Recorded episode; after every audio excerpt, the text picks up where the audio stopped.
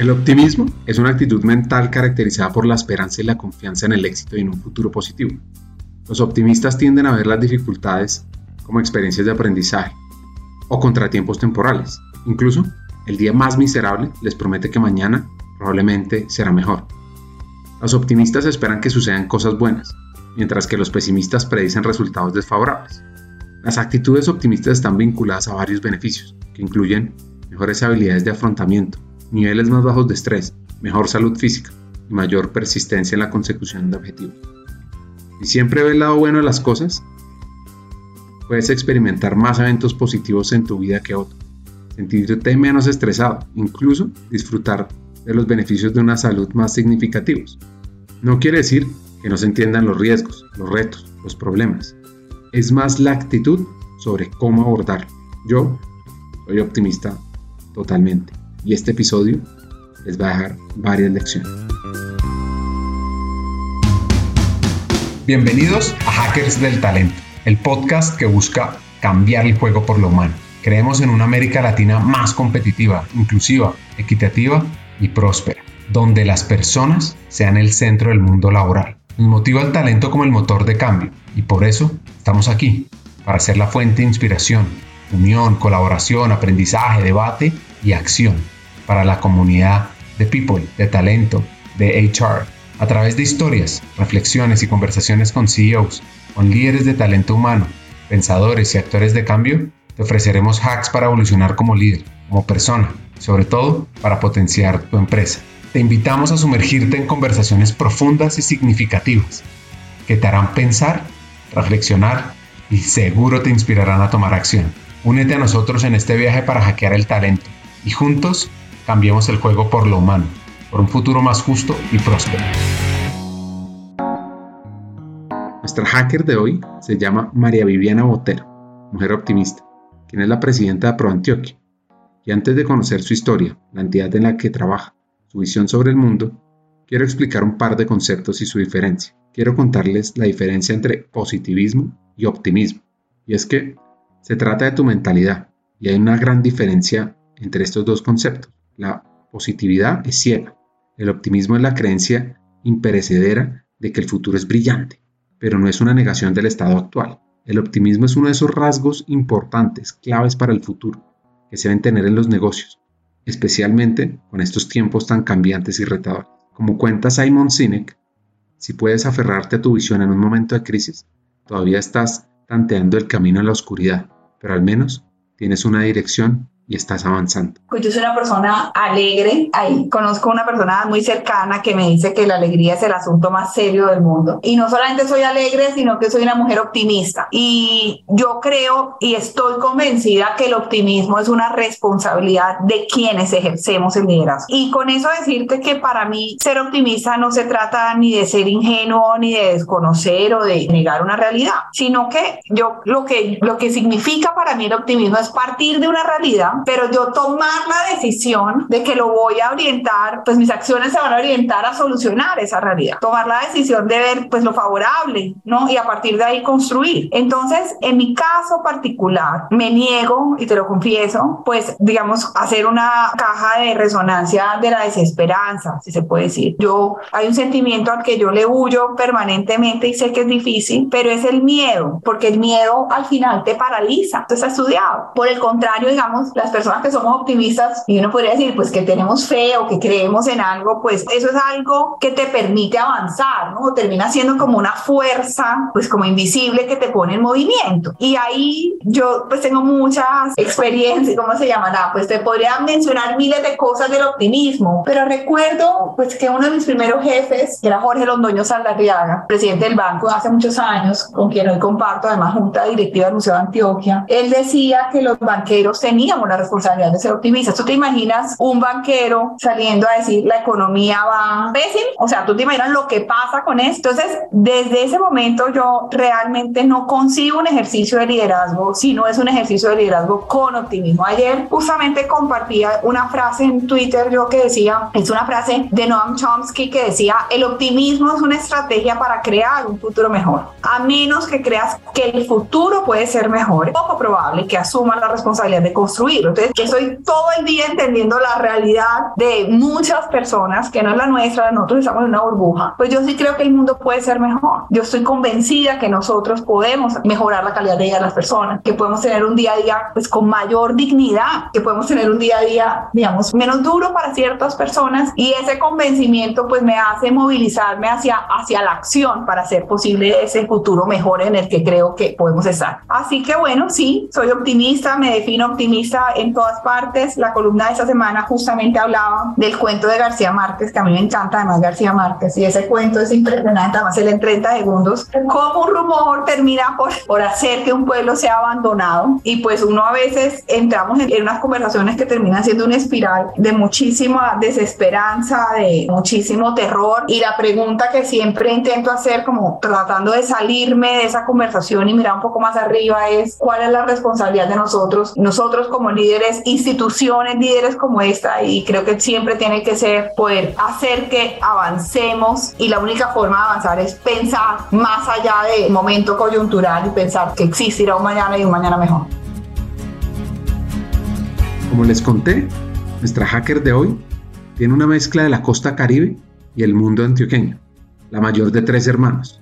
La historia sobre su papá y ella arranca así. Mi papá pues fue un hombre, digamos, un científico, un hombre muy académico, muy interesado por la investigación, por el estudio completamente. Estuvo siempre en el tema agro vinculado y él pues, digamos, estudió fuera del país y su carrera la ejerció en la costa. Y ahí conoció a mi mamá, se llevaba muchos años, 14 años, pero Y mi mamá pues costeña, todo lo que uno se imagina de una mujer costeña alegre, pues sí, sobre todo espontánea. Yo nací en Medellín, digamos, nací y mis papás estaban radicados en la costa porque por el trabajo de mi papá era mucho más fácil. Tuve una infancia súper feliz, tranquila en Cartagena, crecí en Cartagena, así que crecí cerca del mar, cerca de la bahía, muy tranquila, con buenas amigas y mis vacaciones siempre en Medellín, en Antioquia, en La Ceja, en una finca que teníamos, así que bueno, mi recuerdo de mi infancia fue una infancia muy feliz, rodeada de naturaleza siempre, siempre fui buen estudiante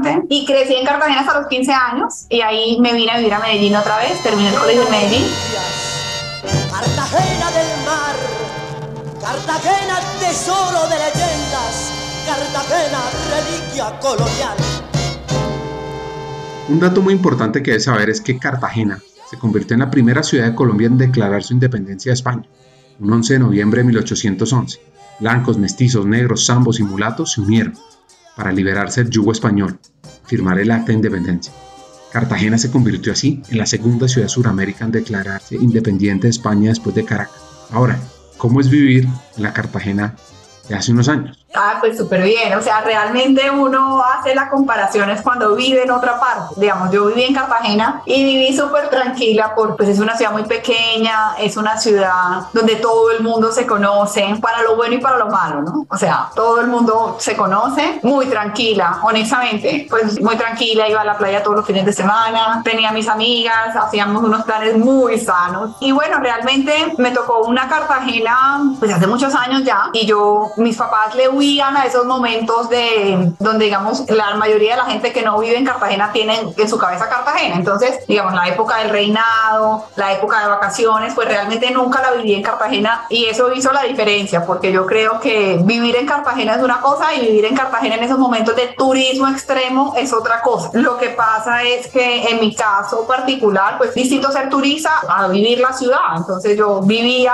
pero en esa época de turismo, de, pues digamos, casi nunca estaba. Pero el mejor recuerdo de mi infancia, una infancia muy tranquila, muy feliz, con muchos amigos que todavía conservo. Sí, muy tranquila sobre todo.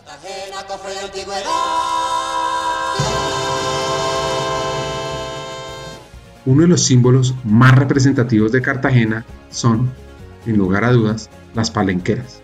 Esas mujeres que con sus vestidos coloridos sus palangas llenas de fruta o dulces típicos van pregonando por las calles las delicias que llevan sobre su cabeza. Curiosamente, las palenqueras, a pesar de ser tan representativas de la ciudad, no son de Cartagena. Como su nombre lo dice, o más bien, su gentilicio lo indica, son de San Basilio de Palenque, un corregimiento ubicado aproximadamente una hora de la ciudad, el cual es considerado el primer asentamiento de esclavos libres del yugo español en América del Sur. Bueno, ahora siguiendo la historia de María Viviana Botero, lastimosamente el cambio a Medellín no fue por las razones ideales. En el colegio fui líder de todo lo que uno se podría imaginar que puede haber. Estuve en todo metida, un poquito nerda. Y bueno, nada, la, la avenida a Medellín fue un poco intempestiva porque obedece a un secuestro de mi papá y tuvimos que venir. Y bueno, ese fue un cambio a mis 15 años. Y hice mis últimos dos años del colegio en Medellín y fue un cambio muy grande. No solamente por mi edad, yo tenía 15 años, sino porque ya, digamos, es acomodarse a un nuevo colegio, a un nuevo estilo, nuevas personas, donde nadie te conoce. Pero hoy en día y lo miro en retrospectiva y creo que fue muy importante. Digamos, ese fue como mi primer encuentro con la realidad y mi primera adaptación a los cambios y, mi primer entendimiento que uno pues tiene algo planeado y te lo cambian y hay que seguir adelante. Entonces fue algo también que valoré y que disfruté muchísimo. También fue algo positivo. Me enfocó a estudiar, ¿no? En Cartagena ya tenía dominado mi colegio, mi mundo, etcétera, y aquí me tocó otra vez como reinventarme y salió bien, yo creo. Su padre la impulsó, la retó, la guió. Bueno, yo en mi infancia y digamos a lo largo de mi vida, mi papá un referente muy importante porque fue un hombre, pues como yo creo, muy avanzado para su edad y para su época. Y siempre, digamos, yo, yo era la mujer, la mayor, y siempre me exigió muchísimo. Yo creo que me exigió mucho más que a mis hermanos. Y eso fue algo que me marcó mucho, ¿no? Como a mí no me pasaba ser mala estudiante, no era una opción, no había que sacar buenas notas. Entonces, digamos, eso es algo que recuerdo y que me marcó marcó mucho toda la vida. Y siento que también esa mezcla cultural también me ha marcado mucho. Me siento muy, que tengo como mucho de antioqueña y de esa cultura espectacular, pero digamos también en la parte de Caribe, de la alegría, del optimismo, de, bueno, también ha sido, es una de mis características. ¿Cómo fue ese impulso? ¿Cómo lo vivió ella en el día a día? No, pues bueno, porque yo te quiero decir, mi papá, digamos, era un hombre que siempre me dijo, tú tienes que trabajar, tú puedes ser más que eso, tú puedes ser, no sé, presidente de la República si lo quieres ser, ¿no? Y era un hombre, pues, un, hablo en pasado porque mi papá murió hace ocho años de un cáncer, un hombre, pues, como muy crítico, como muy académico, mejor dicho, yo no era la niña bonita, su hija consentida, sino que era más bien como un sparring ahí de discusiones y de, pues, como de pensamiento crítico, ¿no? De análisis y de hablar de temas políticamente incorrectos y, y bueno, yo creo que eso me marcó mucho mi personalidad y me perfiló mucho en lo que soy yo hoy en día. Quiere generar cambio, quiere un mundo mejor, un mundo más justo. Bueno, sí, yo creo que a uno lo ponen a tomar una de las decisiones más importantes de su vida de 17 años. O sea, eso es una absoluta irresponsabilidad, ¿no? O sea, entonces, pues yo pasé por todo, te imaginarás. Mi hija, tengo una hija de 12 años, hoy en día dice quiero ser biólogo marina y yo digo, yo también quise ser bióloga marina, o sea, yo been también, por ahí pasé, pero ya llega un punto en el que siempre, lo tengo que decir, digamos, estuve siempre como en temas de liderazgo, independientemente de la posición, ¿no? En el colegio, en temas pequeños, pero siempre, digamos, fui una persona líder desde pequeña y yo siento que el secuestro de mi papá me influenció mucho, como me llevó a hacerme muchas preguntas, o sea, como por qué ocurre eso, por qué hay un grupo guerrillero margen de la ley, qué es lo que pasa, etcétera. Y ahí empieza como una búsqueda de entender, bueno, que voy a estudiar y encuentro la ciencia política y recuerdo perfectamente que mi papá me decía, pero ¿qué hace un politólogo? ¿De qué vive un politólogo? Mi papá pues era un empresario y claramente eso yo creo que le sonaba como esotérico. Y entonces ahí me voy, termino el colegio, me voy a vivir a Londres y yo creo que en el fondo como una esperanza de que yo haya desistiera de estudiar esto y todo lo contrario, digamos, entender esa sociedad, ese estado. Yo dije, no, eso es lo que quiero estudiar y había aplicado a los Andes, pasé y empecé a estudiar ciencia política. Inició con ciencia política y en la mitad del camino decidió complementar con derecho. Ahora, ¿cuál era su sueño?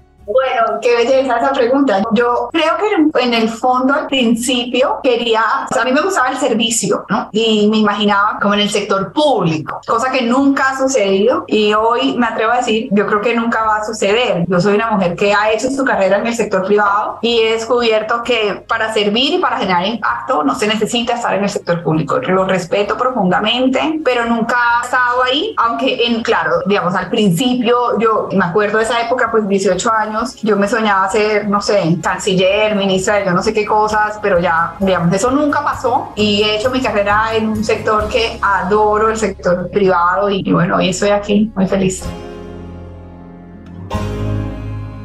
En un momento de su vida quiere abrir su perspectiva, entender el mundo, y lo hizo de la mano de una familia de Armenia, ese país entre Europa y Asia, no la capital del Quindío, Colombia.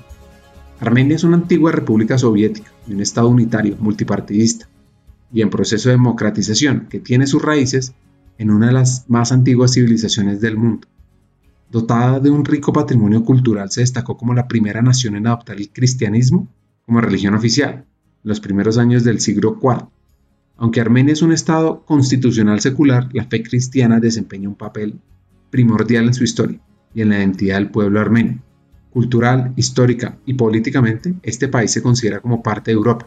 Sin embargo, su ubicación en el Cáucaso la sitúa en una supuesta frontera imaginaria entre Europa y Asia. Y en realidad se trata de un país transcontinental, a medio camino entre los dos ámbitos geográficos. Pues estas calificaciones son arbitrarias, pues no hay diferencia geográfica fácilmente definible entre Asia y Europa. Pues tanto tiempo sí, fue muy chévere porque vivía con una familia, el origen era armenio, realmente eran cristianos de Armenia, pero entonces habían migrado a Irán y ya estaban en Londres. Entonces la comida que me tocó fue espectacular, una comida de morir, una familia amorosa. Tenía, no viví, vivía yo sola con esa familia. Tenía una íntima amiga brasilera que todavía somos amigas espectacular y dos amigos de Israel. Ese era mi grupo, pues fue una época espectacular, viajé, pasé rico, me engordé muchísimo pero fui muy feliz. Realmente, pues la posibilidad de viajar, de conocer otras culturas. Yo siempre he sido juiciosa, o sea que si están buscando por ahí si hubo mucha fiesta y eso no. La Universidad de los Andes fue fundada en 1948 por un grupo de académicos liderado por Mario Lacerda, Francisco Pizán, Alberto Lleras, Nicolás Gómez, entre otros. Desde sus inicios, la Universidad de los Andes recibió el apoyo de personalidades de la comunidad científica internacional, como un tal Albert Einstein. Y a partir del 48 adquiere sus propios predios, y estos espacios alcanzaban alrededor de 25.000 metros cuadrados, abarcando edificaciones como una cárcel de mujeres y un convento. El número de estudiantes era aproximadamente 650, y desde la década de los 60 la universidad adquirió lotes para dar abasto a la creciente población estudiantil y dio inicio a un periodo en el que se erigieron las primeras edificaciones de la institución la universidad fue un momento espectacular porque, a ver, primero, bueno, primero tengo que confesar, yo soy fan de mi universidad, tengo tres títulos de ahí, entonces pues no tengo cómo ocultar mi amor por la universidad. A mí la Universidad de los Andes y mi experiencia en la universidad me ayudó a lo siguiente, quiero decirlo, o sea, yo tengo un origen, pues digamos, de una formación conservadora, religiosa, pequeña, ciudad pequeña, ¿no? Donde todos se conocen, donde hay como una mirada única del mundo, por lo menos en el grupo donde yo pertenecía, llegar a la universidad, pues a Bogotá, a otra parte, a una universidad liberal, laica, abierta, donde lo que primaba era las calificaciones por encima de cualquier otra consideración y sobre todo para quienes, como nos decían en Bogotá en esa época, que me imagino que todavía sigue siendo así, pues los provincianos, pues éramos muy unidos, ¿no? Entonces, eso para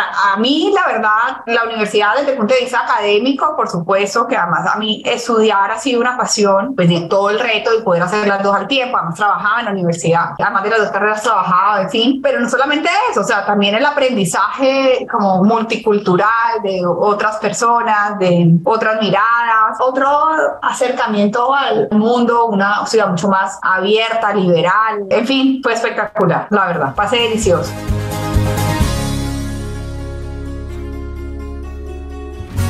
A esta hacker costeño paisa le gustan los retos digamos, cuando estaba organizando los horarios, pues los profesores así súper duros, o los temibles, los que tenían fama de ser los, pues, los difíciles o los tesos. Y entonces cuando ya empecé, si no soy mal, como quinto semestre de Derecho, había una clase que dictaba un profesor que era pues súper reputado, que se llamaba Francisco Villamizar. Y, pero tenía fama, él fue superintendente de sociedades, tenía fama pues que a Francisco Reyes Villamizar nadie le pasaba nada. Yo dije, esta es mi clase, voy por esto. Y entonces me metí a sociedades con él y me fue súper bien pues también que me fui a trabajar con él. Él era el director de Derecho Comercial de la Universidad de los Andes, pues de la especialización y yo me voy a hacer con él la coordinación. Por supuesto, yo no te quiero decir lo que yo estudiaba, o sea, yo me mataba, como para que ese hombre en medio de esa clase resaltara a alguien, pues yo estudiaba muchísimo para su clase y tengo que decir que eso me marcó porque cuando yo vi sociedades, yo empecé mi, como mi acercamiento al mundo de los negocios, el derecho de sociedades de cierta forma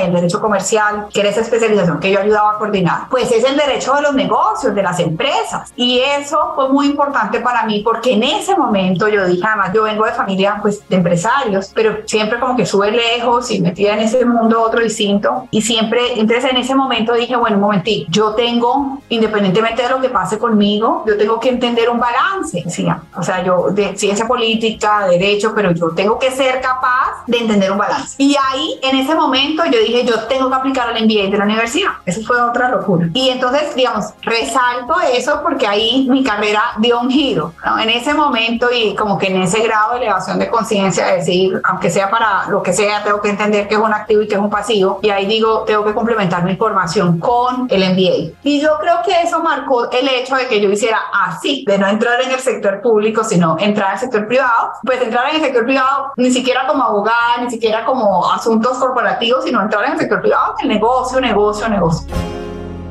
¿Cómo es esa historia? Yo me obsesioné y dije, yo tengo que, o sea, ser capaz de entender un número en mi vida. Y me fui a hablar con el director del MBA. Y le dije, mira, yo tengo claro que yo no reúno los requisitos para hacer un MBA. Eso es todo clarísimo. O sea, no vamos a hablar de lo que ya tú yo sabemos. Yo lo que te quiero pedir, yo era estudiante, ¿no? Se pedía una formación, etcétera. Yo lo que dije fue, hagamos una cosa, permíteme hacer el examen. O sea, si yo paso, me dejas entrar. Y si yo no paso, pues no pasé, pero déjame hacer el examen. Bueno, eso fue una cosa yo soy súper insistente, persistente, a mí se me metió eso en la cabeza y yo dije, yo hago ese MBA porque hago ese MBA. Y efectivamente, entonces ese hombre, yo creo que ya por cansancio, o sea, literalmente creo que ya estaba hasta aquí de mí, me dice, listo, entonces tú puedes hacer el examen. Yo te voy a decir una cosa, Ricardo. A mí me preguntaron en ese examen hasta de química, calcula. O sea, no, no, no, eso es una locura. No me preguntes, pero yo pasé y entro al MBA. Pero yo te voy a decir algo. Yo confieso, a mí no me da pena contar, ni la ignorancia, pues la verdad no tengo ningún problema en contar. Yo me acuerdo que yo entro al MBA y entonces hay como dos tipos de estudiantes del MBA, ¿no? Los que tienen una formación pues numérica o que vienen de administración o que vienen de ingeniería y quieren aprender marketing y pues los estudiantes como yo, ¿no? Que venimos de ciencias sociales y que venimos a aprender a, que, a leer, un, o sea, a entender desde, desde cero, desde, pues tenemos, estamos atrasados en muchas cosas porque tenemos una formación distinta, ¿me entiendes? Yo me acuerdo que yo tenía un grupo espectacular de compañeros y tenía uno que no se me olvide que todavía somos amigos y él era un actuario. Decía, ¿qué es un actuario? Yo ni siquiera sabía que era un actuario. Claro, ya me enteré, pero lo que te quiero decir es que era mi compañero que además vivíamos en el mismo edificio coincidencialmente. Entonces, el nivel de esfuerzo que él tenía que hacer versus el nivel de esfuerzo que yo tenía que hacer para pasar,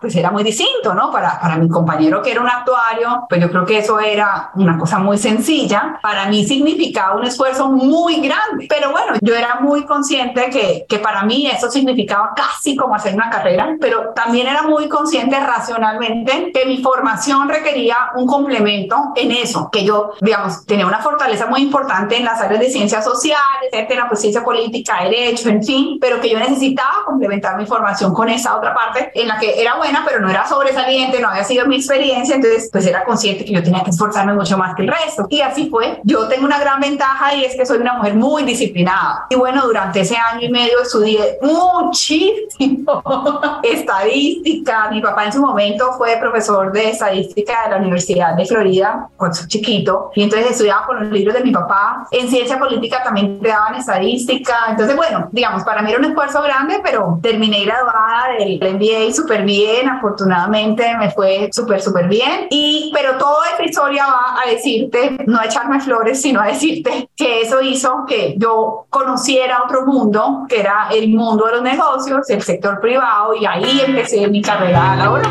Hagamos una pausa.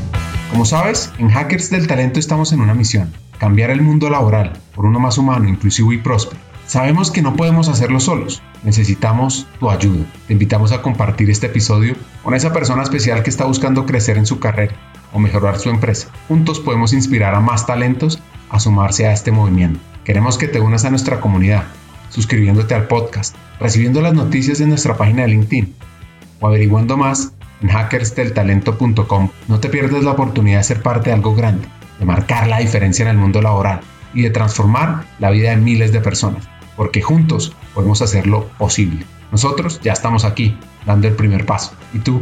¿Te unes a nuestra misión de cambiar el mundo laboral por uno más humano? Hagámoslo juntos. Sigamos con el episodio. Demasiadas personas en el mundo de hoy tienen una creencia preocupante. Las empresas pueden satisfacer las demandas de sus accionistas o el bienestar de la sociedad, pero no ambos. Lo que pasa es que hemos descubierto que no es necesariamente una elección entre ganancias y bien público.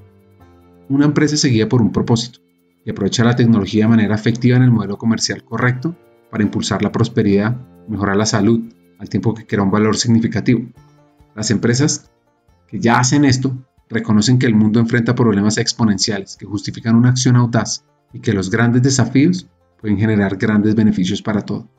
Para abordar esos problemas de manera significativa, las compañías deben comprender otros tres exponenciales y cómo su intersección puede proporcionar el próximo salto en la creación de valor. Ahora les voy a contar sobre estas compañías, los Game Changers, transformadores del juego. Y la pregunta que le tengo a María Viviana es, ¿cómo lo logró?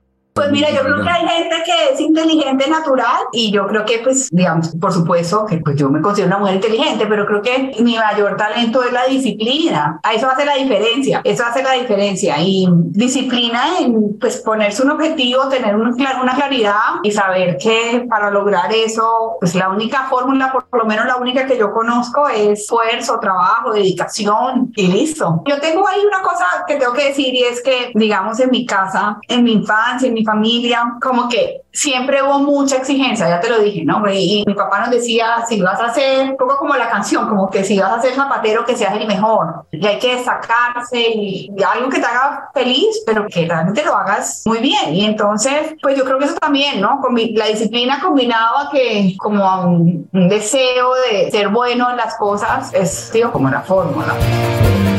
Esto me recuerda a una frase famosa de Pablo Picasso, que decía, cuando yo era pequeño, mi madre me decía, si te haces soldado, llegarás a general. Si te haces cura, llegarás a ser papa. En lugar de todo eso, decidí ser pintor y me convertí en Picasso. Y es que él dice que todos los niños nacen artistas. El problema es cómo seguir siendo artistas al crecer. Entonces, la pregunta que te tengo a ti es cómo lograr eso, como líder, como padre, como amigo. Buena pregunta. Pues yo creo que, a ver, reglas claras, ¿no? Claridad en las expectativas. Al final, Ricardo, yo creo que, digamos, es distinto la época del colegio a la época de la universidad, porque ya en la universidad es tu, mejor dicho, es tu agenda, eso es lo que yo quiero, ¿no? Eso ya al final no es me tocó, eso es lo que mi papá quiere, o eso, sino eso es lo que yo estoy decidiendo ser y es como una conciencia. Yo creo que eso también es muy importante, como la elevación de conciencia, de qué tipo de persona quieres ser en la vida puede ser una que haga la diferencia, que o sea, está humanos la posibilidad de hacer una diferencia. También la conciencia de a mayor privilegio, pues mayor compromiso también, ¿no? Entonces, bueno, no tengo la fórmula, yo también tengo dos hijos y ahí voy.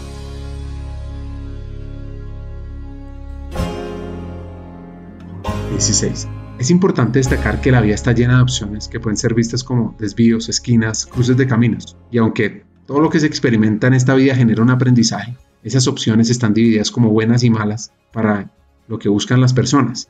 Así que a la hora de escoger uno de estos caminos es importante escoger correctamente. En muchas situaciones es posible acabar perdido en un camino desagradable, del que será difícil escapar por cometer el error de escoger sin pensar en las consecuencias que esto podría generar. Y en esta historia, los dos caminos son lo privado versus lo público.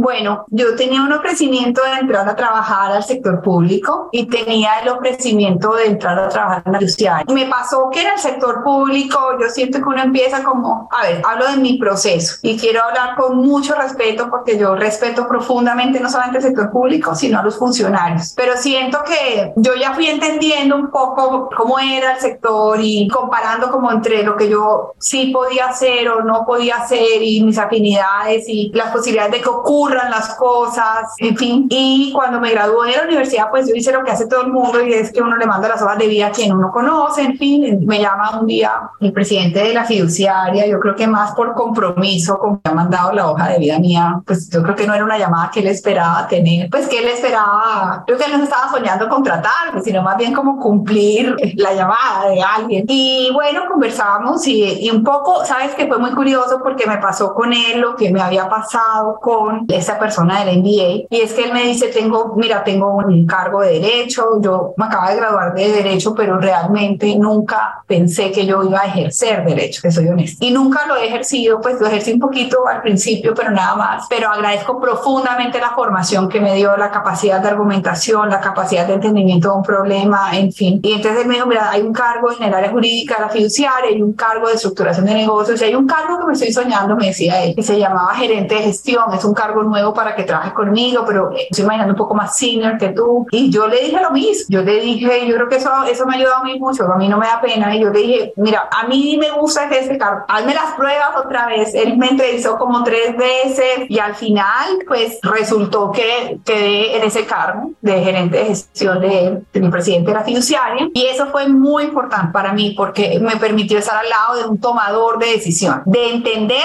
En los trabajos hay como dos formas de trabajar o de hacer una carrera. Yo no sé si hay una mejor que otra, pero mi experiencia ha sido que uno puede ser como un especialista o un generalista. Y ese cargo puntual era un cargo pues generalista, ¿no? Yo no era especialista en absolutamente nada, pero era un cargo que me permitía tener una visión muy 360 de un negocio, una cercanía a un tomador de decisiones muy importante, acompañarlo a los comités, también la generosidad de los jefes es muy importante de, de abrirte espacios, de permitirte escuchar, oír discusiones, entender qué tienen en cuenta para tomar decisiones. Y ahí fue mi inicio laboral ya fuera de la universidad y empecé con él. ¿Y, y por qué una fiduciaria? Pues porque al final me decidí por esto. O sea, yo no tenía una expectativa de quedarme mucho tiempo. Yo dije, bueno, un año y me quedé 15. No ahí, pero en ese grupo.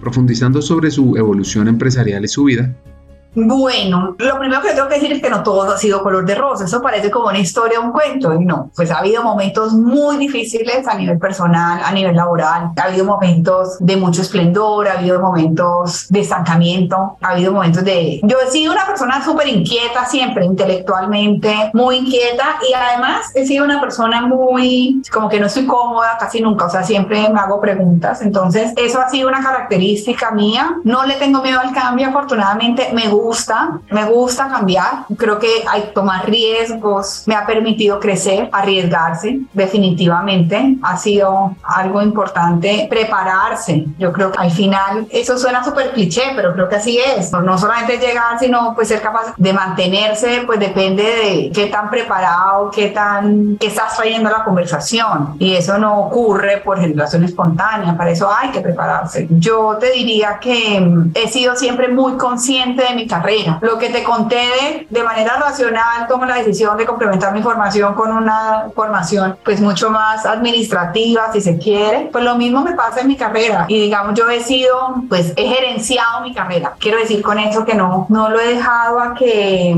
a que la organización decida moverme, sino que los cambios que se han hecho o que he hecho, pues se, han hecho por una razón. Y entonces, pues mi carrera en el banco, en Bancolombia, arranca en la fiduciaria, luego me paso al banco, al año me ofrecen dirigir el área de mercadeo de la región Bogotá, yo en ese momento seguía en Bogotá, y eso me permitió conocer los negocios que tenía mi cargo en ese momento, desde el, desde el frente de mercadeo, quiero decir. Y ya luego, bueno, me caso, quedo en embarazo, y en ese momento tomábamos una decisión de vida de que en mi caso particular pude trasladarme a Medellín, donde yo tenía a mi mamá, a mi papá, a mi familia, y eso fue muy importante para mí porque, claro, yo, yo también decía, te lo voy a confesar, yo también decía, pues a ver, aquí en Bogotá nacen niños todos los días, sin abuelos y sin tíos, y no pasa nada, ¿cierto? O sea, y nacen niños en un apartamento y llueve y no los pueden sacar y no pasa nada, pero te tengo que decir que yo, pues por mi infancia, por haber crecido en el mar, en la finca, pues por venir de una familia grande, escandalosa, orgullosa, en fin, yo pues sí quería y, y además por, pues por practicidad, tener hijos cuando uno tiene una red de apoyo cerca, hacen toda la diferencia preferencia a tener hijos cuando uno está solo. No quiero decir con eso que tener hijos cuando uno está solo no sea posible. Por supuesto que es posible. Es decir, que es más fácil de esa forma. Entonces, se dieron las cosas para trasladarnos a Medellín. Y pues en mi caso particular, pues fue el mejor de los mundos, porque no solamente volví a mi casa con mis papás y mi familia, sino que además volví a la casa matriz, ¿no? Entonces, eso fue algo muy importante, a la casa matriz de mi trabajo. Y ahí empiezo pues un trabajo en áreas de mercadeo, pero también en algún momento hice como la reflexión de decir, bueno, eso es un banco, ¿no? Eso no es una agencia de publicidad. Si yo quiero hacer carrera, no puedo seguir en mercadeo y me lanzo al negocio. Y eso fue una cosa tremenda. Eso es otro nivel, otro voltaje, otras competencias, otras conversaciones. Y ahí, si te das cuenta, pues digamos, hice la carrera completa. Yo estuve en la banca corporativa, en la banca de inversión y luego salté al opuesto del negocio a la banca pyme, que me fascinó. Eso es una belleza. Ese tejido empresarial es una, es una cosa que uno no se imagina. Es una hermosura. Y de ahí estuve en el negocio de inclusión financiera, en el negocio de personas. Bueno, fui muy afortunada porque, porque pude conocer muchos negocios y muchas realidades. Y eso me permitió pues estar siempre retándome, enterándome, conociendo otras cosas. Así que bueno. El camino hacia el éxito a veces se piensa como una línea recta a 45 grados ascendiendo hacia la meta. Lo que realmente es es una línea estilo montaña rusa. Tiene retos, frustraciones, tristezas, barreras, que a veces se devuelve y después da otro giro para crecer.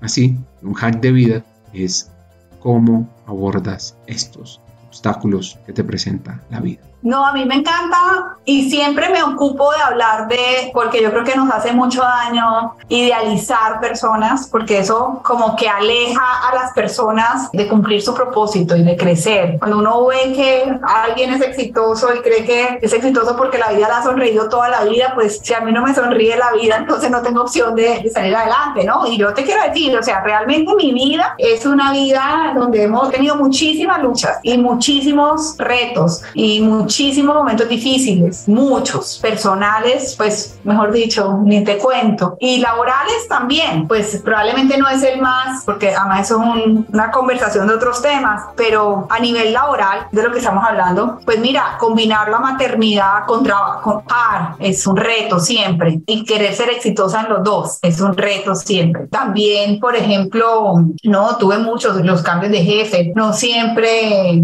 se comprende la realidad de las mamás que, de las mamás, por ejemplo. Eso es algo que siempre, es una conversación que siempre está sobre la mesa. También ganas de crecer y a veces no se daban las cosas. Pues ser mujer en, en ese tipo de, pues ser, ser, mujer en un mundo tan masculino también. En fin, yo pues puedo darles clases de retos y, y, de problemas y de noches difíciles y de frustraciones, muchísimas. Lo que pasa es que yo creo que uno, primero, pues creo que uno se tiene que permitir la vulnerabilidad, pues aceptar que a veces uno tiene momentos difíciles y no pasa nada. Eso no te define. Ese es un momento de tu vida. Y lo otro, en mi caso particular, Ricardo, yo soy una persona súper optimista. Eso me ha salvado, el optimismo, la alegría y la certeza, probablemente porque la vida me ha entrenado con pruebas, la certeza de que uno como persona es capaz con cualquier cosa. Puede que sea difícil, puede que sea duro, puede que sea en su momento uno no vea salida. Cuando uno está en medio de un problema, uno cree que esa es su vida. O sea, hasta aquí llegué, esta es mi vida. Lo que uno tiene que entender es que ese es un momento de tu vida que va a pasar y eso me ha ayudado mucho.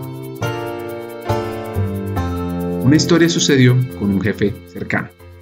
Ya conocía las empresas y tenía un jefe espectacular, que era un personaje, todavía somos muy amigos. Él me decía que yo era un, me hablaba así, y yo le venía levantando la mano, que yo quería crecer, que yo quería crecer, y, y nunca pasaba nada, por, pues, por, no por mala voluntad, sino porque a veces eso pasa. Y entonces un día me hacen una oferta dentro del banco, pero de la otra, de la banca retail. Eso es, dentro de un banco, esos son dos mundos completamente distintos. Y yo le llegué a mi jefe y le dije, me voy para la otra. Y eso, pues, me acuerdo de esa conversación fue muy difícil porque además es una persona a la que quiero, valoro, le aprendí profundamente, pero ya sentía que si yo quería crecer tenía que buscar otro rumbo. Y empecé en la banca PYME, un mundo completamente distinto, es decir, probablemente a nivel de resultados podrían ser muy parecidos. Yo hoy en día no tengo ni idea cómo está la composición, pero en su momento podrían ser muy parecidos, pero lo que en un lado se hacía con, no sé, mil empresas, en ese lado se hacía con dos millones de empresas, ¿no? Pero acercarse, a mí me empezó a pasar cuando estaba en la banca corporativa, que yo me, yo me acercaba miraba las ventanas del edificio y veía a Medellín y veía las comunas y veía eso y yo decía, hay mundo más allá de esto. Y yo empecé a sentir una inquietud como por, la verdad, lo tengo que decir, por propósito. Y empecé como a hacer muchas preguntas por mi propósito, por nuevamente como lo que yo había estudiado, lo que estaba en ese momento y sentía que necesitaba algo más. Y cuando digo sí a la banca pyme, ahí se me resolvió la inquietud. Ahí empecé a, a sentir que lo que yo hacía me volvía a conectar, volví a conectar mi labor con mi propósito. Y entendí perfectamente que el sector privado y en particular el sector financiero, pues tenía un impacto altísimo en la sociedad. Y eso pues hizo una diferencia en mí impresionante. Yo fui muy feliz. Todo mi respeto para los empresarios pequeños y medianos y aprendí muchísimo. Como que me aterrizó, ¿me entiendes? Como que me hizo entender una realidad muy distinta. Y bueno, donde el esfuerzo era permanente, las conversaciones, no, eso fue una cosa espectacular. Y ahí seguí, ¿no? Seguí con pymes, luego tuve el mundo de inclusión financiera del que me enamoré. Absolutamente, además me tocó inclusión financiera en medio de la pandemia, fue una belleza, porque, claro, la única forma, recuerda la pandemia, este se nos olvida, la única forma de poder hacer los pagos y todos los subsidios del gobierno en su momento era bancarizando mucha gente. Y nosotros en una labor titánica bancarizamos a dos millones de personas y las incluimos en el sector financiero. Yo te quiero decir una cosa, Ricardo, incluir a una persona en el sector financiero no es solamente que tengan una tarjeta, no es eso, es que la persona empieza a ser parte de un sistema, a contarse las estadísticas. Es una persona que es invisible para nosotros, no aparece. Y en la medida en que está incluido, la vida de esa persona empieza a cambiar. Entonces, bueno, eso fue una cosa espectacular, tener a cargo ese negocio. En paralelo, empiezo yo a dar una discusión al interior del banco que tenía que ver con el liderazgo femenino. Y eso fue una experiencia muy chévere. ¿A ti que nos estás escuchando? Te pregunto, ¿quieres convertirte en un líder excepcional de talento humano en América Latina? Pues en Hackers del Talento Latam, nuestra misión es formar a los futuros líderes estratégicos, tecnológicos y transformadores del mundo empresarial, que sean ejemplo de la humanización de las empresas. Así que te invito a unirte a nosotros y te invito a aplicar a nuestra academia Hackers del Talento Latam, donde podrás invertir en tu crecimiento personal y en tu evolución como líder de talento. Este programa pionero en la región ha formado ya a cientos de futuros líderes en los últimos dos años, de compañías extraordinarias. Así que te preguntarás, ¿por qué la academia es la mejor opción para mí? Pues hay cuatro razones. Profesores, estudiantes, contenido y metodología. La primera, los hackers de talento serán tus profesores.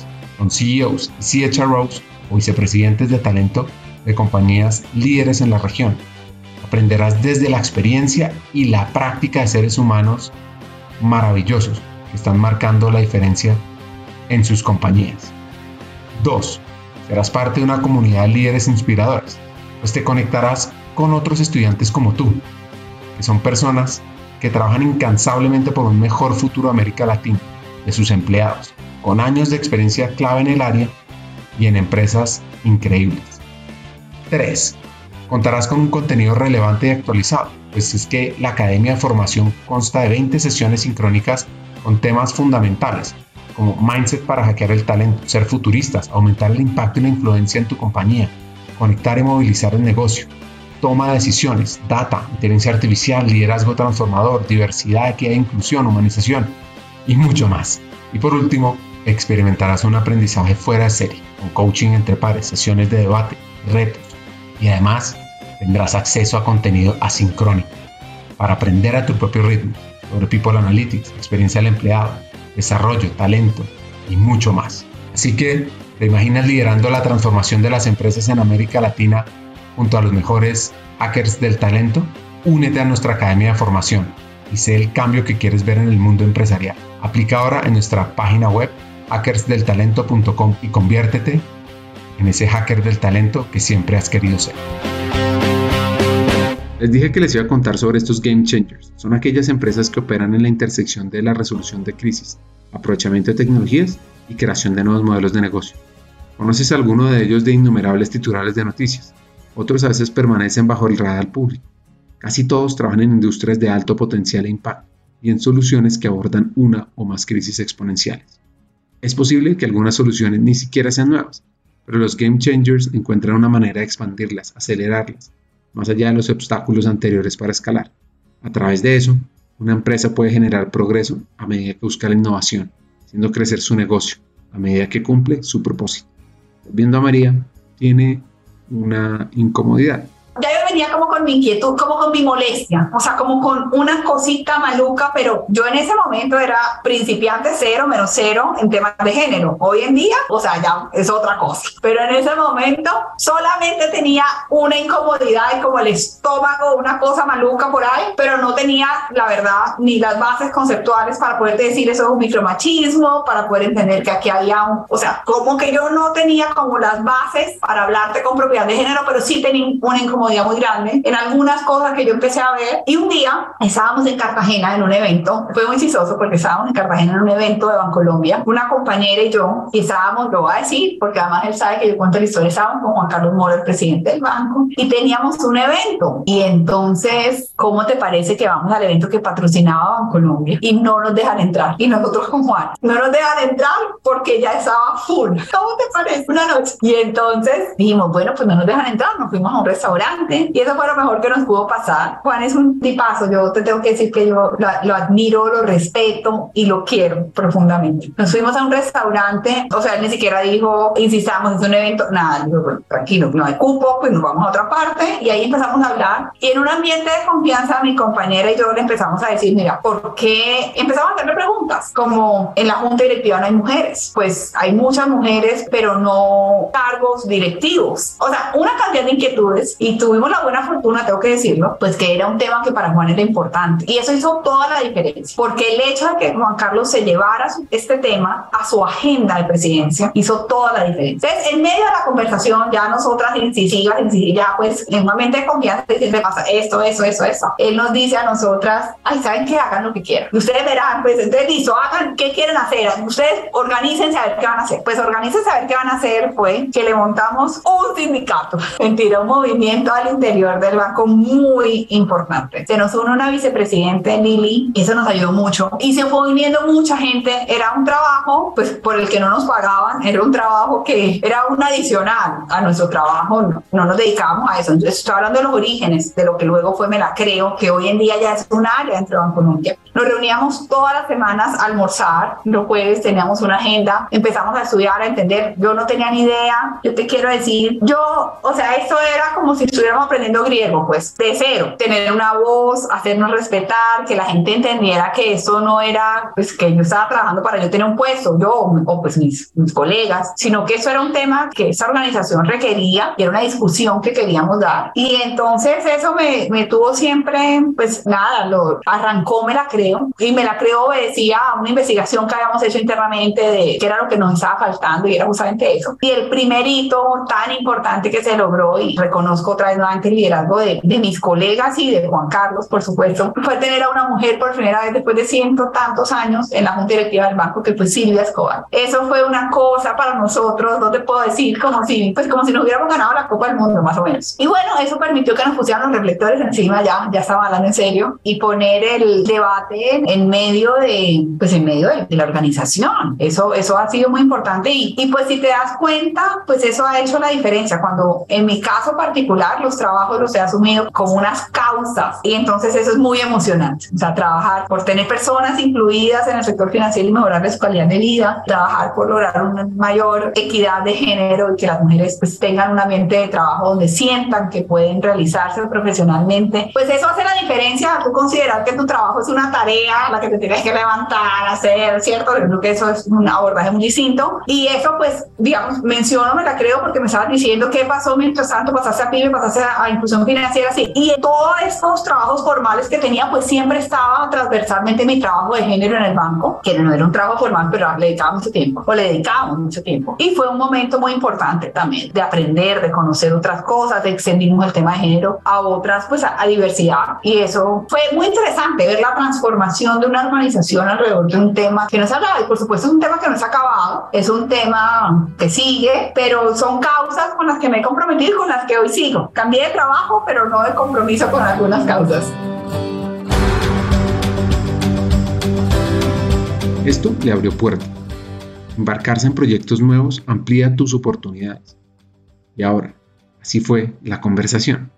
Pues claro, ampliar la conversación, ¿me entiendes? Hablar con otras personas, o sea, de ese tema no sabía nadie, entonces había que hablar con otros que sí sabían, con otras organizaciones, con otros referentes, conocer mujeres inspiradoras que al final terminaron ayudándome a mí también a inspirarme y a entender cuál había sido su trayectoria. Y seguramente sí ayudó en el tema de visibilidad, pero también te tengo que decir, también es un riesgo que uno asume, uno se puede quemar fácilmente asumiendo ese tipo de riesgos, porque pues no falta el que dice esa lo que quiere es ganar su puesto. Yo te quiero decir que desde que yo asumí me la creo, no, no crecí, pero sí, cuando uno trabaja como por convicción, con fidelidad a sus convicciones, lo que diga el resto de la gente no importa. Y al final a mí sí me sirvió mucho para conocer otras personas, organizaciones, por ejemplo, de las que hoy hago parte, para posicionarme en ese tema. Ese es un tema que yo, es una caja que yo abrí, vuelvo y te repito, con toda la humildad lo digo, yo lo que tenía era como una incomodidad, nada más. Y lo fui caminando y lo fui entendiendo y lo fui conociendo y entendiendo, pues además realidades muy distintas, ¿no? La realidad de que la realidad que yo me enfrentaba era una realidad distinta a la que se enfrentan las mujeres que a mí me toca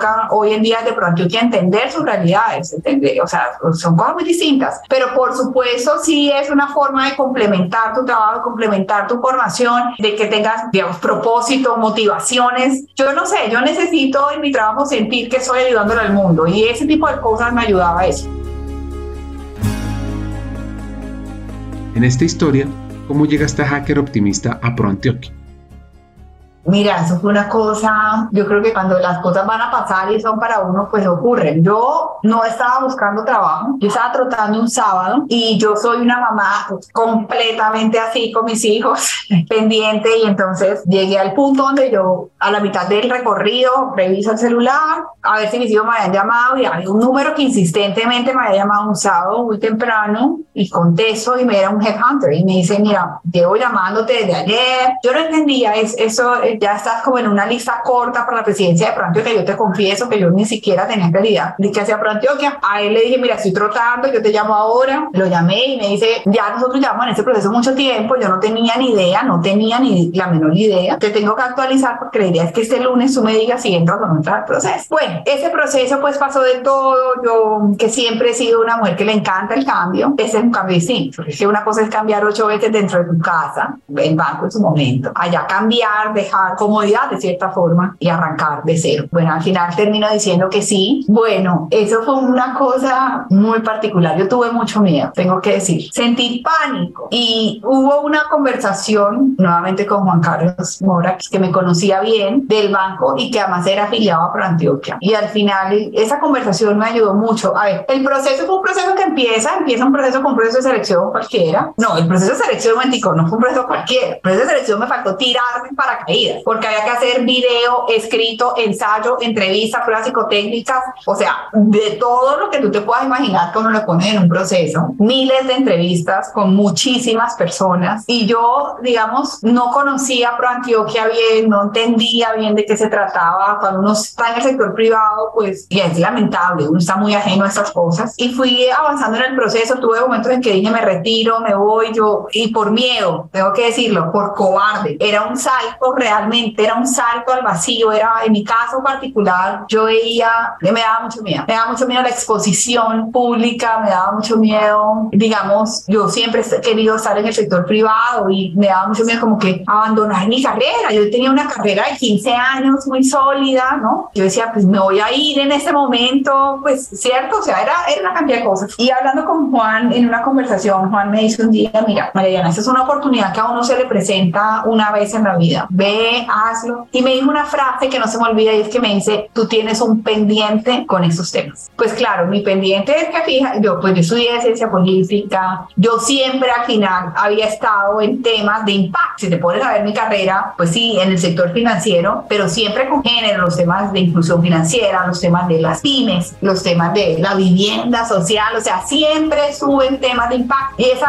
había sido mi obsesión todo el tiempo, el impacto. Entonces yo digo, bueno, pues sí, tengo un pendiente pendiente con estas cosas. No va a quedar el resto de mi vida sin chequear, sin hacer check al tema. Y dije que sí, y he sido muy feliz. Te quiero decir que yo tengo mi mayor gratitud con, con, con, mi, con mi lugar de trabajo durante tantos años que fue el banco, con quienes fueron mis compañeros, mis jefes. Pero yo tengo que decirte que yo este año y piquito que llevo acá he sido muy feliz. Me lo he disfrutado, trabajado. Eso es otra cosa. Eso es otro mundo, una candela muy distinta. Al principio yo me acostaba en mi cama y yo decía, pero yo vine a trabajar en una fundación. O sea, eso no se supone que es una fundación, pero ha sido muy satisfactorio y un crecimiento muy grande y un equipo de trabajo espectacular y unos, ¿sabes qué? Estoy profundamente impresionada y agradecida de tener los afiliados que tengo y eso te lo digo de verdad. Ya te diste cuenta que no soy políticamente correcta, digo siempre la verdad. Aquí hay un tejido empresarial de una calidad es que trabajar aquí es un privilegio, realmente. Entonces así me siento feliz.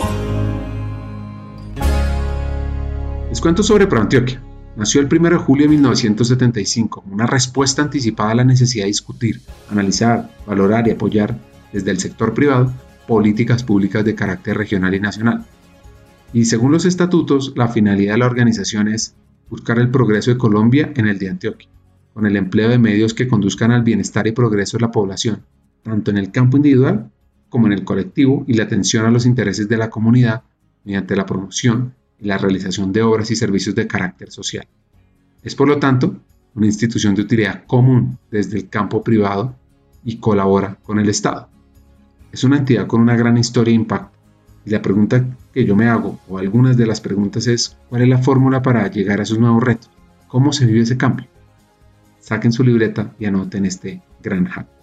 Yo creo que uno se prepara toda la vida para los cargos. La verdad no creo. La entrevista de uno es todos los días. Se gana uno el siguiente puesto. Y si te das cuenta, pues yo, yo siento que, pues claro, es un cambio grande, pero te conté como en detalle lo que había sido mi trayectoria y mi recorrido y al final pues hay un hilo conductor en todo eso y una coherencia y el interés por generar impacto, por trabajar en aquellas causas que realmente le cambien la vida a las personas, le mejoren la calidad de vida a las personas personas. Entonces, si bien es un, fue un cambio importantísimo y solo el hecho de pasar de sector, digamos, financiero, esto es una fundación desde el punto de vista de la estructura jurídica, pues es un cambio grande, pues tengo que decir que lo que ocurre en el fondo es que estoy en un lugar donde eso que a mí me gusta hacer y es trabajar por impactar a la vida de las personas, pues esa es la razón de ser de esa institución. Pues para mí, y así suena a cliché, realmente para mí es un orgullo y una responsabilidad responsabilidad muy grande liderar una organización con, tú dices, pues la historia que ha tenido y eso para mí significa, por supuesto, una responsabilidad, un privilegio y una responsabilidad de mantenerla y de llevarla. Nosotros hemos declarado en ProAntioquia, pues ProAntioquia tiene casi medio siglo de existencia y a este equipo de trabajo que hoy estamos aquí al frente nos corresponde la tarea de hacer que ProAntioquia tenga mínimo otros 50 años de vida más. Entonces, es un cambio, yo te diría, diría que el principal, lo que yo más he sentido en el cambio es que esta institución, por la naturaleza de la institución, por cómo está pensada, que este lo resumo muy fácil, es una plataforma en la que confluyen muchos actores. O sea, realmente Ricardo, aquí nosotros estamos en conversación permanente con la academia, con el sector social, con el sector público, por supuesto el sector empresarial, que además son nuestros afiliados. Y entonces lo que ocurre cuando tú estás al frente de una institución de estas es que, déjame decírtelo de una forma muy coloquial, como que se te amplía tu ancho de banda. O sea, dejas de mirar un problema con unos únicos lentes, como desde tu metro cuadrado, por eso no estoy criticando, estoy siendo descriptiva, y pasas a entender una problemática desde muchos frentes y desde muchas aristas. Entonces, en lo que a mí respecta, esto ha sido un aprendizaje impresionante de tener en cuenta otras miradas que probablemente de otra forma ni siquiera hubieran entrado en la conversación. Entonces, ¿Qué le apuesta? Pues mira, nosotros tenemos una agenda estratégica que además se revisó, hicimos un acto en el camino, nos repensamos, porque el hecho de que una institución exista hace muchos años no es garantía de que va a seguir existiendo. Este tipo de instituciones, la riqueza está en, que estén vivas y estar vivas significa que tan conectadas están con las nuevas realidades, con grupos poblacionales que antes probablemente no eran tan importantes, pero que hoy están levantando la mano y escuchar. En fin, o sea, hay que repensarse permanentemente y eso incluyó para nosotros o implicó para nosotros un alto y repensarnos y repensamos la agenda estratégica y nosotros hoy nuestra agenda está enfocado en seis líneas que las voy a resumir muy rápido. Educación y cultura. Educación ha sido, eh, si se quiere, el corazón de ProAntioquia y ahí somos el socio principal de USAID en Colombia. El segundo tema tiene que ver con el desarrollo económico de esa región, donde estamos enfocados en, en temas de internacionalización, emprendimiento, entre otros. El tercer punto es el valor social que genera el sector privado y ahí la construcción de confianza. Por ejemplo, ahí trabajamos con jóvenes de la plataforma de jóvenes y empresarios. Ahí trabajamos en una cosa pues que a mí me ha tenido muy preocupada y que permanentemente hablo de eso en las columnas y es la seguridad alimentaria. Y hablamos de temas como la equidad de género, por ejemplo, nuevamente es un tema que está en nuestra agenda y no solamente está en mi agenda, sino está en la agenda de ProAntioquia. El cuarto es el desarrollo y la equidad territorial. Antioquia, Ricardo, pues es más que Medellín, son 125 municipios y hay una asimetría muy importante en la calidad de vida de lo que es los habitantes de Medellín frente a la zona rural y ahí trabajamos y nos enfocamos en temas como la construcción de paz, como el desarrollo agrícola, por ejemplo, entre otros. Y dos temas, y con eso concluyo la agenda, que son transversales. Uno, el cuidado de lo público. Hacemos incidencia pública y ponemos en la agenda pública temas que son relevantes. Tenemos, por ejemplo, un programa muy importante de formación ejecutiva no formal para liderazgos públicos. Tenemos Medellín, cómo vamos, hace 16 años. Somos el primer departamento en tener un cómo vamos y lanzamos en diciembre la Antioquia cómo vamos, entre otros. Y finalmente, pues como fieles a la tradición, mí me preguntan cuál ha sido el éxito de esa región, yo diría dos. Uno, el trabajo articulado entre la universidad, la empresa, el Estado, los diferentes sectores. Y dos, la planeación. Y entonces nuestro sexto pilar tiene que ver con la prospectiva Antioquia. Y es poner a conversar a los actores más importantes de esa región hacia cómo lo soñamos esa región, hacia dónde va Antioquia, más allá de la coyuntura diaria, hacia dónde vamos. Y eso ha sido una tradición aquí y eso lo lideramos desde ProAntioquia. Ahí te la resumí muy rápido. María Viviana escribió en la columna del periódico El Colombiano hace unos meses una frase que me encanta y que ojalá contagie a millones de personas, que dice así, por decisión y convicción soy promotora de optimismo, de encontrar posibilidades, de creer, confiar, sumar, hacer que las cosas pasen. Anhelo a que todos los colombianos nos vaya bien, con oportunidades, empleo, estabilidad política, que fortalezca las instituciones, que pensemos en colectivo. Pues bueno, si bien a ella le apasionan todas las líneas en las que trabaja Pro Antioquia, una de las principales se concentra sobre la creación de confianza. Y es que las causas son de todos, lo público nos convoca a todos. Dice el asesor político español Anthony Gutiérrez Rubin que la incertidumbre, la desconfianza en el futuro y el individualismo pueden explicar un fenómeno creciente, la diferencia entre las expectativas personales y las colectivas en América Latina. Y esto es lo que se enfoca hoy nuestra hack sobre la confianza.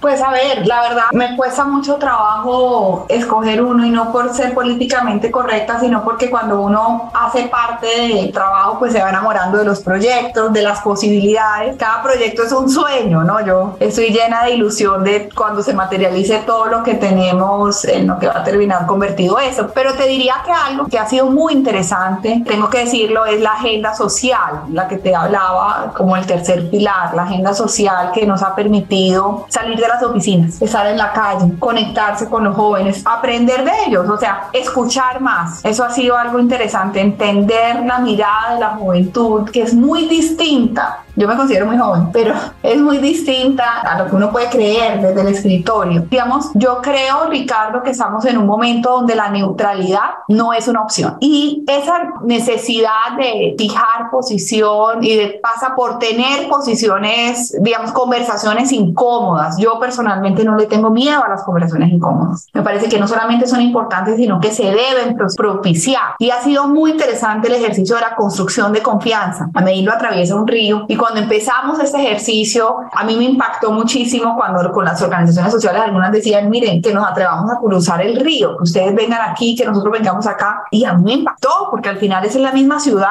habitamos la misma ciudad, pero las realidades son distintas. Y eso ha sido una cosa pues fascinante. A mí me gusta estar en terreno, me gusta estar en la calle y me llena de vida salir, escuchar, callejear. Aquí lo llamamos las callejeadas, callejear con ellos. También te tengo que decir que las realidades son duras, son distintas fintas, uno se encuentra con unas cosas muy dolorosas, pero que al final, si tú me preguntas por qué te estoy hablando de ese tema, porque al final como que me recuerdan el propósito, ¿no? El por qué es importante este trabajo, por qué lo que estamos haciendo es relevante, como la razón de ser para quien trabajamos. Entonces, bueno, te diría que esa es una agenda en la que le estamos poniendo toda la intención de que salga bien y con toda la humildad de aprender y de acercarnos.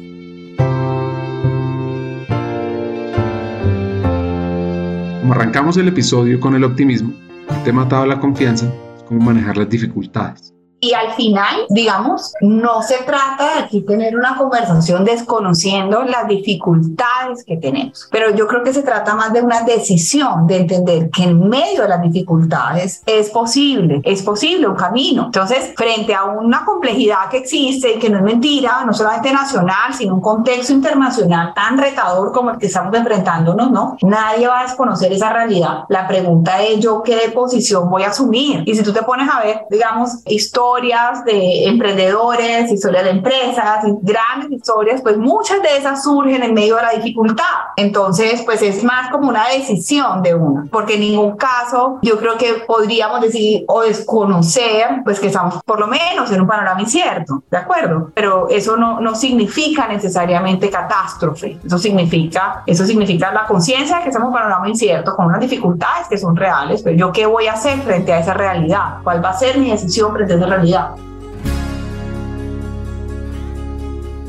¿Qué le ilusiona de Colombia? Buena pregunta. Ayer mi hija tenía una tarea, le tocó ver unos videos que a nosotros nos tocaron hace muchos años, ¿te acuerdas los de Colombia, el riesgo que te quieres quedar? Y ya nosotros habíamos pasado por ahí y esos videos, algunos de los que le tocó ver a mi hija para la tarea partían de unas noticias como de un imaginario que existía de Colombia antes, pero para nosotros es muy lejano, ¿no? De Colombia en una guerra, de Colombia, pues, en fin, o sea, un imaginario muy distinto. A mí me ilusiona de Colombia, pues, la capacidad de ese país de levantarse, la capacidad de la resiliencia de este país. Eso me ilusiona y me emociona. La fortaleza de nuestra economía y de nuestras instituciones es algo que la que confío. Yo confío en que nosotros tenemos unas instituciones y una tradición democrática fuerte. Me emociona también las personas, la calidad de vida de, de nosotros los colombianos que hemos sido una sociedad pues que ha pasado por mucho. Yo creo que nosotros tenemos que reconocer e incorporar en nuestra historia en nuestra narrativa el dolor que ha significado ser colombianos, incorporarlos para decir eso es lo que somos, pero también somos esto. Nosotros también somos alegría, también somos optimismo, también somos capacidad de trabajo, también somos capacidad creativa y eso es lo que es este país. Me ilusiona de este país la juventud, te lo tengo que decir. Yo veo con mucho,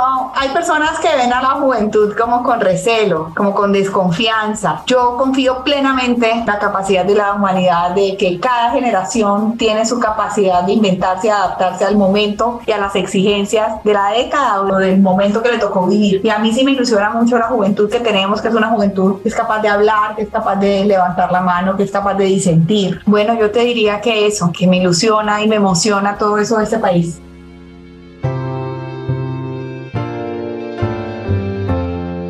Para ir cerrando el episodio, un par de hacks, un par de consejos fuera de serie. A mí el mejor consejo que me han dado es que en el mundo cabemos todos. Es decir, digamos, que hay espacio para todo el mundo, ¿no? Y es el mejor consejo porque esos celos, esas ganas de protagonismo, ese individualismo, es algo muy alejado de mí, pero ese consejo lo tengo siempre en mi cabeza y también habla como de la generosidad y de la grandeza, ¿no? Siempre hay un espacio para todos y se lo digo a mis hijos también. En el mundo cabemos todos y uno puede brillar y también hay espacio para que otros brillen y tú puedes crecer tu negocio y el mercado suficientemente grande para que haya otros. Y me gusta pensar así y me gusta trabajar así y tengo que decir que eso es algo que me define y que quisiera que la gente reconociera en mí. Espero que sea algo que reconozcan. Ese consejo me lo dio mi papá y ese consejo se lo doy a mis hijos. Entonces ese es el mejor consejo que me han dado. Bueno, yo pues como una certeza, una confianza en la capacidad del ser humano de sobreponerse a cualquier situación y de salir adelante. Y dicho en otros términos como más coloquiales, es que los los seres humanos podemos con todo, con cualquier cosa, somos capaces, digamos, no amilanarse ante los problemas ni pensar que es el fin del mundo, cualquiera que sea la situación, por difícil que sea la situación, vamos a tener, somos capaces de tener la inteligencia, las herramientas para sobreponernos a la situación y salir adelante. Yo confío plenamente en la capacidad de los seres humanos, en la resiliencia de los seres humanos, en la capacidad de los seres humanos de sobreponernos y salir adelante de cualquier situación que tengamos.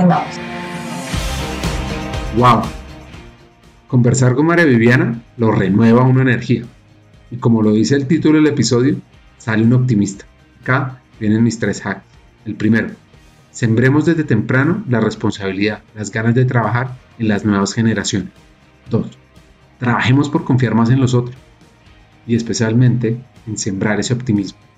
Y por último, en tu rol, en tu empresa, busca participar en proyectos diferentes que te puedan abrir puertas, aquellas que no imaginaba.